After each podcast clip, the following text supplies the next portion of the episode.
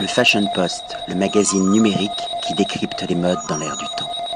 William Arlotti pour le Fashion Post avec India et Neil.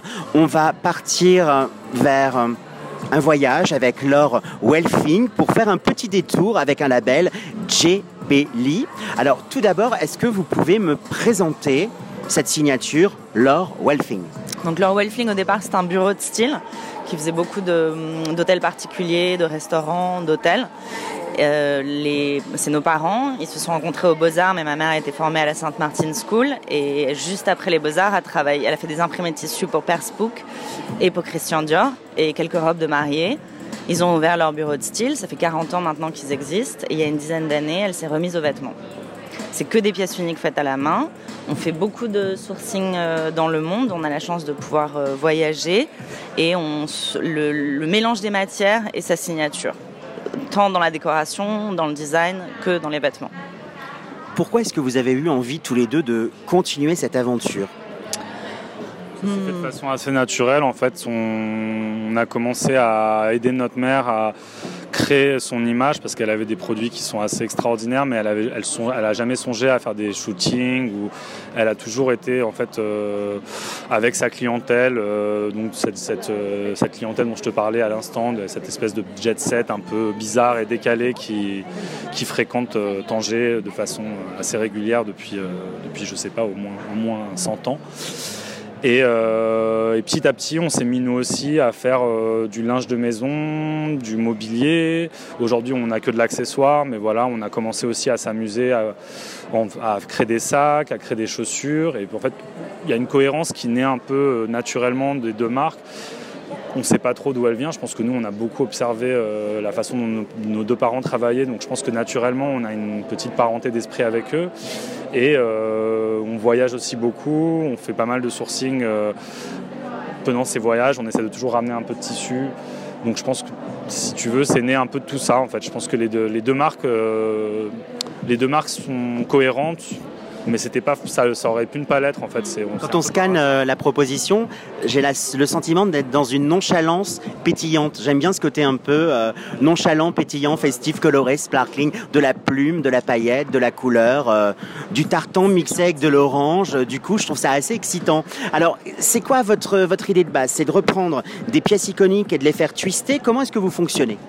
C'est de faire une pièce qui reste dans le temps, qui soit pérenne, quelque chose qui soit assez intemporel, un petit peu orientalisante quand même. Là, je, parle des vêtements, euh, mais il n'y a pas, de code particulier. On a certaines inspirations assez fortes, les coupes indiennes par exemple, mais il a pas de, on ne se prend pas au sérieux.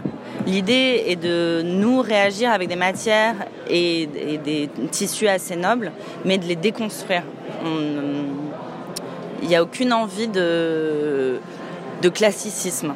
La seule chose qui est classique, c'est la formation qui a été reçue dans des bonnes écoles, une notion d'histoire de l'art euh, forte, euh, une culture générale. Donc c'est ça qui peut-être fait que ça reste un produit, euh, inshallah, comme on dit, pérenne. Mais, et Neil et moi, par exemple, on a beaucoup travaillé sur les matières recyclées au départ. Donc c'était au contraire pour essayer de récupérer. Euh, valoriser, des, choses qui finalement qu'on allait naturellement euh, mettre au rebut ou pas. et petit à petit, on a commencé à essayer de bah, de choisir des matières qui nous, qui nous semblent euh, belles et avec lesquelles on peut travailler. Mais ce qu'elle te dit, je pense qu'on fait les choses de façon un peu plus euh, compliquée que, que, les autres. On sait que on sait qu'on pourrait choisir quatre modèles et les décliner avec trois ou quatre couleurs et se simplifier la vie. Mais je pense que on a, naturellement l'envie d'aller sur des toutes petites séries ou des pièces uniques. C'est un peu comme ça qu'on aime créer. Après, je, pense qu'on on est aussi capable un jour de, de pouvoir. Euh, c'est bien le côté unique, exclusif. Au moins, on est sûr de ne pas avoir le même vêtement que sa, son voisin ou sa voisine sur un red carpet ou chez soi. Absolument, non, non, personne ne les aura.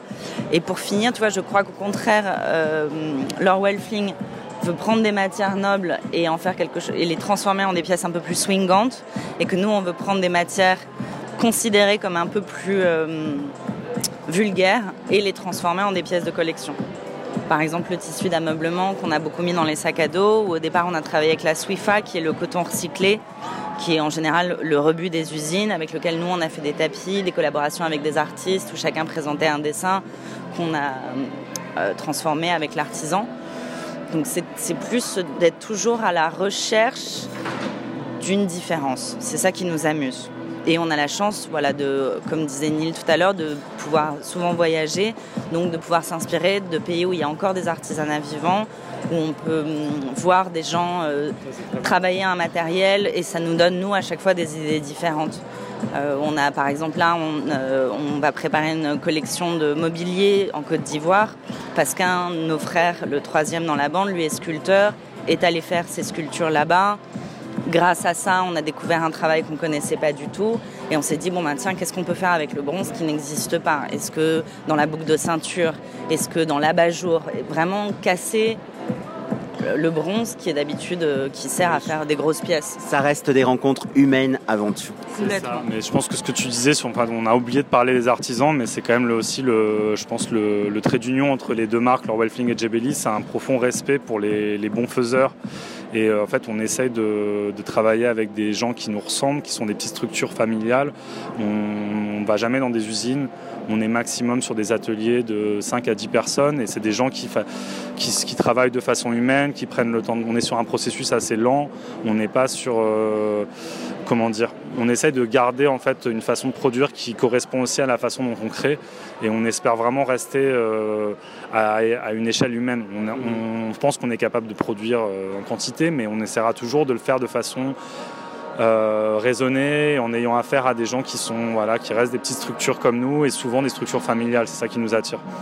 Qu'est-ce que vous attendez d'un salon comme euh, Paris sur mode? Parce que moi, quand je vois votre collection, on pourrait imaginer euh, une chambre d'hôtel un peu privée avec euh, un do disturb où on doit montrer patte blanche. Pourquoi est-ce que vous avez choisi ce format? Écoute, William, je, garde ton idée. Je, te rappelle quand on arrive à Paris pour qu'on s'organise une chambre d'hôtel.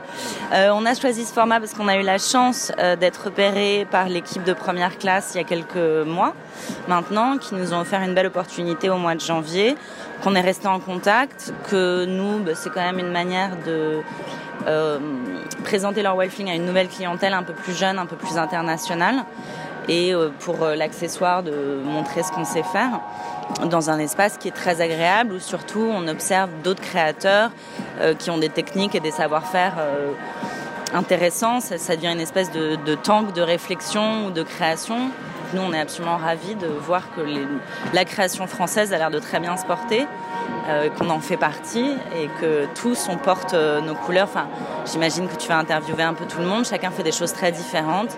Il y a plein de possibles. Euh, ça nous, on est très heureux de faire partie de, de cette histoire de la mode française.